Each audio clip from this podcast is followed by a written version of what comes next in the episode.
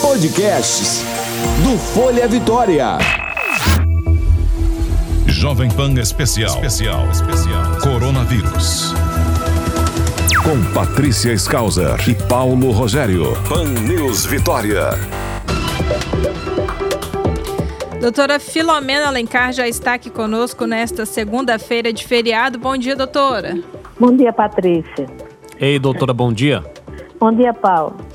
Doutora, eu li uma reportagem é, esse final de semana falando né, que quem tem problemas, é, passou por alguma infecção na garganta, né, teve gripe ou outro tipo de infecção, que elas devem trocar as escovas de dente, porque ela, o, a bactéria, o vírus ou o germe pode ficar presente ali na escova de dente, né? Então, para quem teve coronavírus, para quem está passando aí pela a pandemia aí do coronavírus, o ideal então seria essa pessoa também, depois que passou aí essa fase do, da quarentena, descartar essa escova de dente? É, na verdade, a escova de dente é individual e ela deveria sempre ser trocada a cada mês, né? Uhum. Porque a gente tem a possibilidade dela não estar tá funcionando mais com as cerdas. Com relação à pessoa já ter tido, não tem muito sentido isso, no sentido que geralmente, como é um objeto de uso individual, ele, ela vai ser guardada numa caixinha e você somente vai usar. Então ela interessa a você. Na medida que você teve o vírus, você vai formar anticorpos contra ele e isso não vai permitir inicialmente que você seja infectado. Então, se você tem a escova e você quiser mantê-la, não é necessário trocar. O que você pode fazer se você quiser ficar mais seguro Eventualmente é deixar no molho é, de água sanitária para você mantê-la mais higienizada. Uhum. Mas depois do momento que você já teve a doença e você usa para você mesmo, eu não vejo muito sentido em trocar, não por isso. Uhum. Agora, o ideal é que a gente pudesse trocar a cada mês pelo efeito que ela faz em relação à higiene dos dentes. A gente tem participação de ouvintes também pelo WhatsApp da Pan News, o 997-468120, 997-468120. Você pode mandar sua dúvida também por lá. O Tavares pergunta qual é o material mais recomendável para fazer uma máscara caseira, doutora? É, o ideal é algodão, um algodão com a, a trama um pouco mais fechada, tipo tricoline, que é um mais fechadinho e que permite a você passar ferro tranquilamente ou fazer a higienização adequada. O mais importante também é que ela tenha dupla camada. Então não é só o tecido, mas a forma como você faz. Quando você faz de malha e é uma malha já usada, eventualmente ela pode estar com a trama um pouco mais aumentada e às vezes duas camadas só não vão ser suficientes. Mas se for o tecido de algodão, algodão puro, né? Não algodão misturado com tecido sintético, ele é o ideal para fazer quando feito em dupla camada.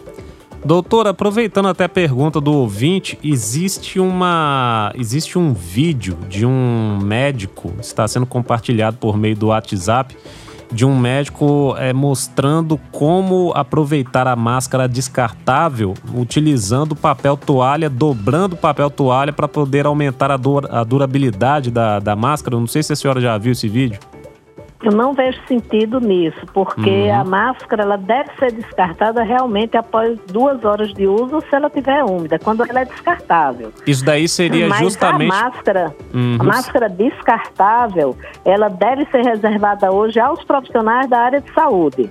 Então, isso a gente precisa chamar atenção, porque o ideal para as pessoas terem em casa é a máscara caseira. Deve deixar a máscara descartável cirúrgica comum para os profissionais da área de saúde. A gente vem relembrando isso porque as pessoas que estão na linha de frente do atendimento, elas estão com dificuldade em ter os materiais na quantidade necessária, porque muita gente adquire e a gente não tem condição de comprar. Eu, por exemplo, sou médica, eu não consegui comprar, eu estou mandando fazer de tecido. Quando eu sou médica. Agora, como eu não estou atendendo paciente nesse momento, eu estou mais preocupada em andar com ela, até pela proteção das outras pessoas, não só a minha, mas eu estou usando de tecido, porque eu não consegui comprar a máscara cirúrgica, ela está sendo fornecida nos hospitais, mas na lógica, eu sendo médica, eu poderia estar tá usando a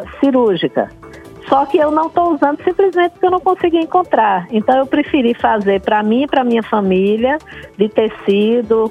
É, conversei com a artesã e ela está entregando as máscaras para a gente. Acho que nesse momento, ao invés de ficar procurando soluções diferentes do que a gente orienta no habitual, é tentar fazer a máscara de tecido mesmo. Quando não tiver o tecido e você precisar sair antes de você ter encomendado, você pode usar aqueles paninhos de limpeza tipo perfex, mais, mais fechadinhos, fazendo umas três dobras e usando o elástico para para ajudar, mas esse negócio de colocar papel toalha não vai mudar muita coisa em relação ao que você precisa. O ideal é realmente você usar máscara de tecido. E doutora, nós falamos semana passada, né, no, na que tinha sido divulgado pelo Ministério da Ciência e Tecnologia, que eles estavam testando um novo medicamento, que eles não iam divulgar qual seria é. esse medicamento, até para evitar né, a correria ali nas farmácias, das pessoas utilizarem de forma inadequada, mas acabou aí vazando essa informação de que seria um remédio para verme, é um, né? É um medicamento que é usado sistematicamente eu, na verdade, eu não tenho preferência por ele. Acho que tem outros que são melhores, a gente especificando para qual é, verme a gente está tratando. Mas é um medicamento que ele não tem grande vantagem em relação aos outros, assim, se você pensar na, no medicamento genérico. E nos estudos, ele não tem também mostrado que seja tão eficiente que eu vá pensar que vai ser uma panaceia para eu estar tá usando. Então, acho que nesse momento a minha recomendação é assim: deixe os trabalhos correrem, deixe os trabalhos serem analisados pelas equipes de pesquisadores que estão avaliando.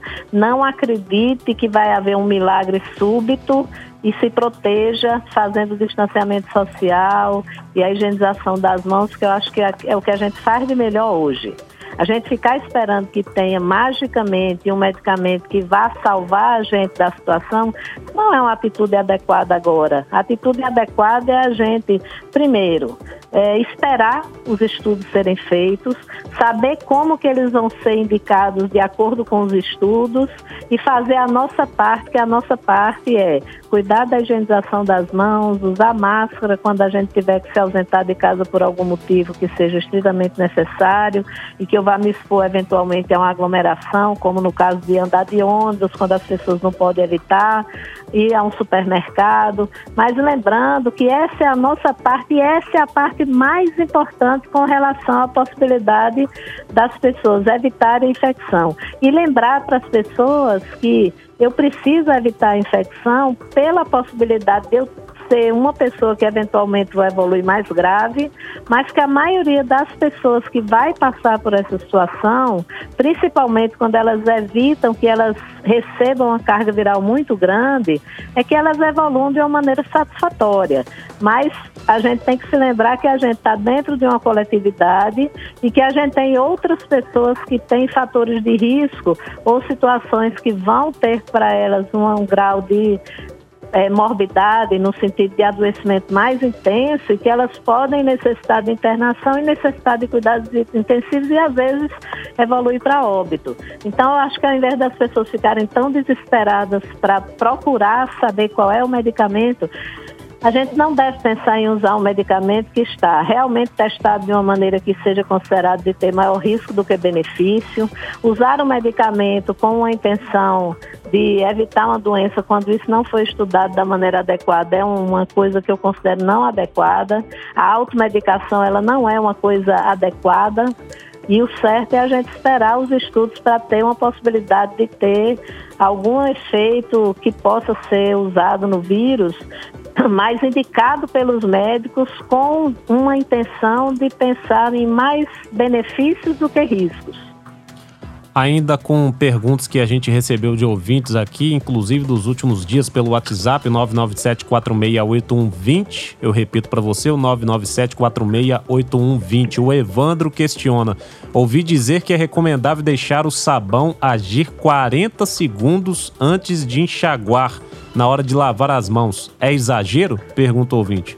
Não, o tempo mínimo de ação do agente é, tipo sabão ou álcool gel, é de 20 segundos.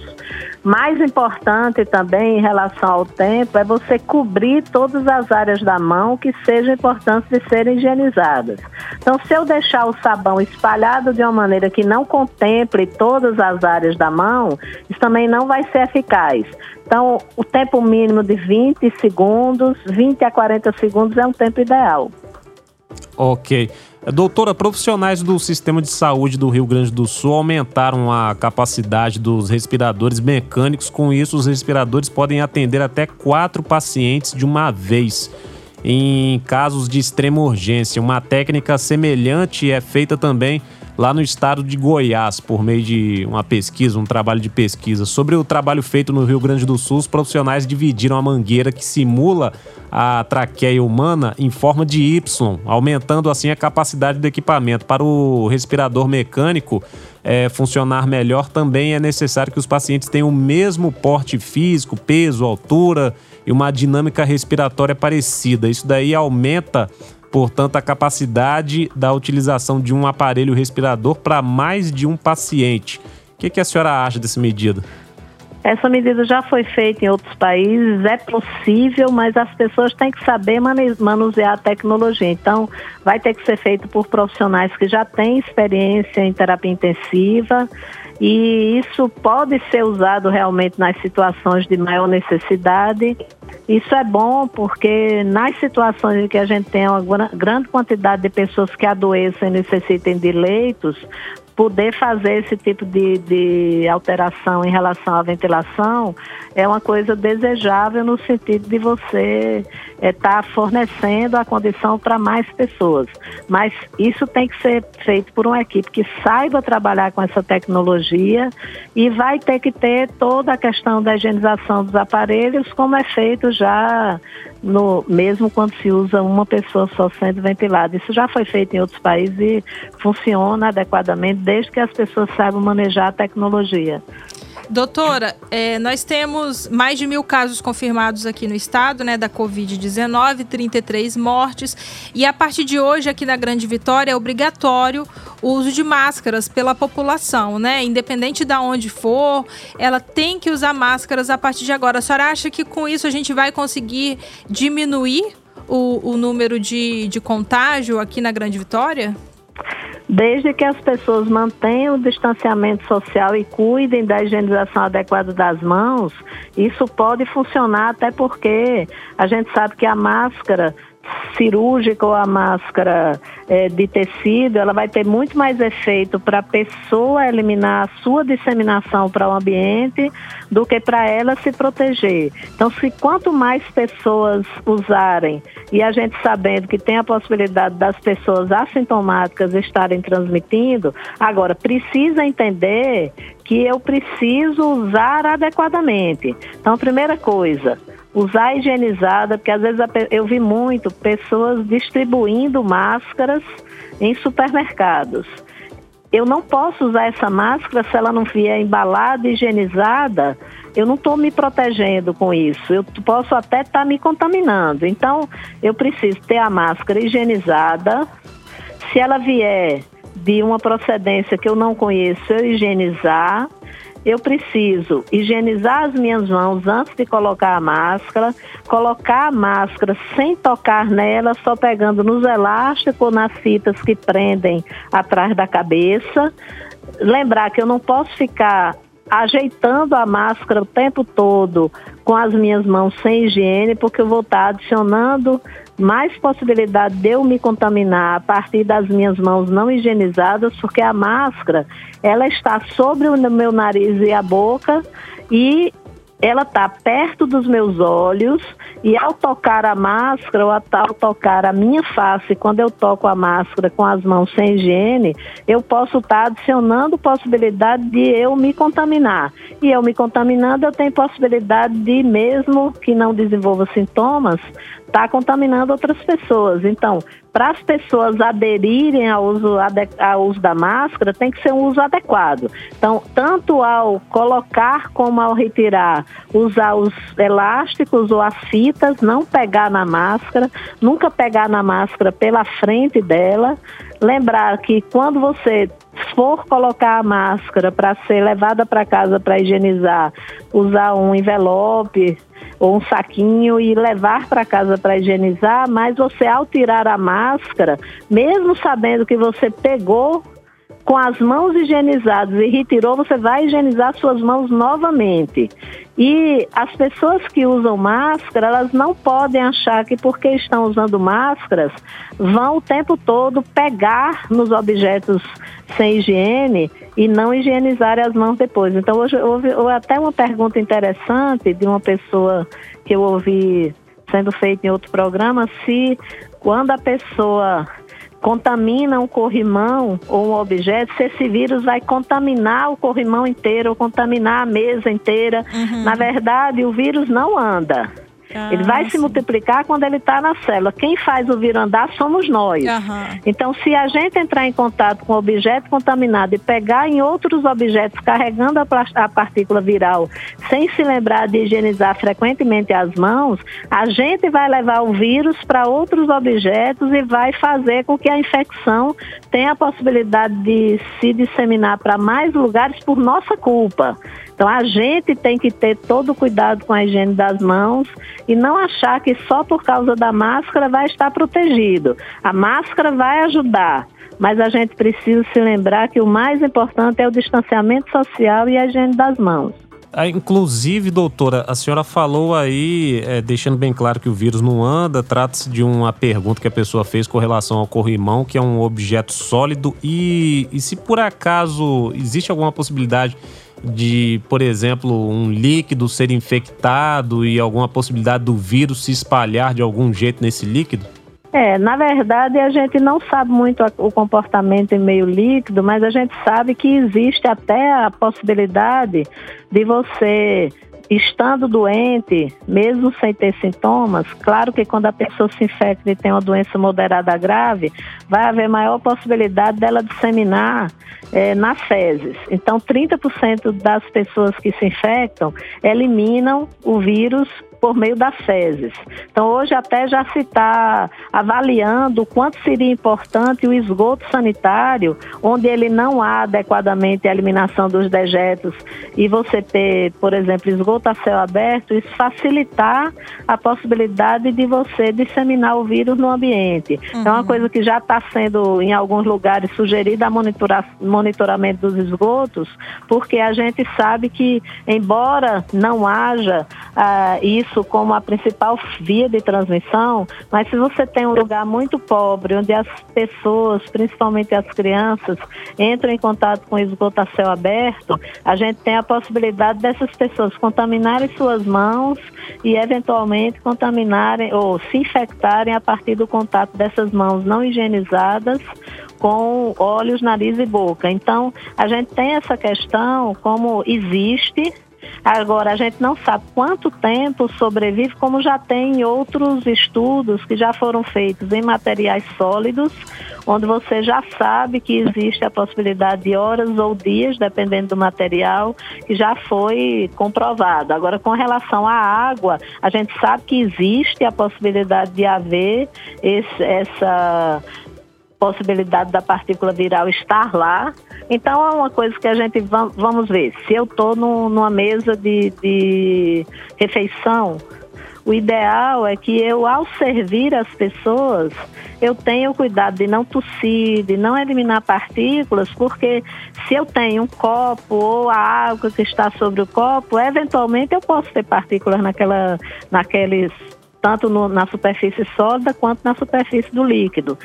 Mas até que ponto isso vai ser uma uma coisa importante em relação à transmissão, como a gente sabe que é a questão da eliminação das partículas por secreções e contato das mãos que vão muito sempre à, à boca. Então, uma coisa interessante também, por exemplo, sobre o cigarro. A gente sempre fala do cigarro em relação a ao fumante já ter alterações pulmonares que facilitem o agravamento. Mas uma coisa que eu andei conversando e ouvi que é importante é assim, a pessoa que usa o cigarro leva a mão à boca e ela leva o cigarro ao cinzeiro e muitas vezes não está se lembrando de higienizar as mãos. Então, o próprio ato de fumar pode facilitar com que ela se infecte, porque ela vai levar o, a, mesmo que seja com a piteira ou com cigarro eletrônico, o que for, ela vai levar a mão à boca e vai eventualmente se contaminar se as mãos não estiverem higienizadas. Então tem muitas coisas do contexto dessa infecção que a gente precisa entender melhor e que os estudos estão sendo feitos. Agora, que existe a possibilidade de ter na água, principalmente considerando os esgotos, porque o material fecal vai se acumulando e a quantidade de pessoas eliminando é importante, a gente tem que considerar que eu preciso me preocupar com essa situação, principalmente nos lugares onde eu não tenho oferta de esgoto tratado e fossas é, que seja adequada e o esgoto fica a céu aberto. Uhum. Doutora Filomena, nós temos várias perguntas aqui de ouvintes, mas nós não vamos ter mais tempo hoje, então já fica para amanhã. Tem a pergunta do Carlos, tem a pergunta da Rosana também. Então a gente deixa para responder amanhã. Podemos contar com a senhora amanhã? Com certeza. então, doutora Filomena, muito obrigada pela sua muito participação hoje e até amanhã. Um abraço. Até amanhã. Um abraço, Paulo. Um abraço, Patrícia. Jovem Pan. Informação é o melhor remédio contra o coronavírus. 90.5 Pan News Vitória.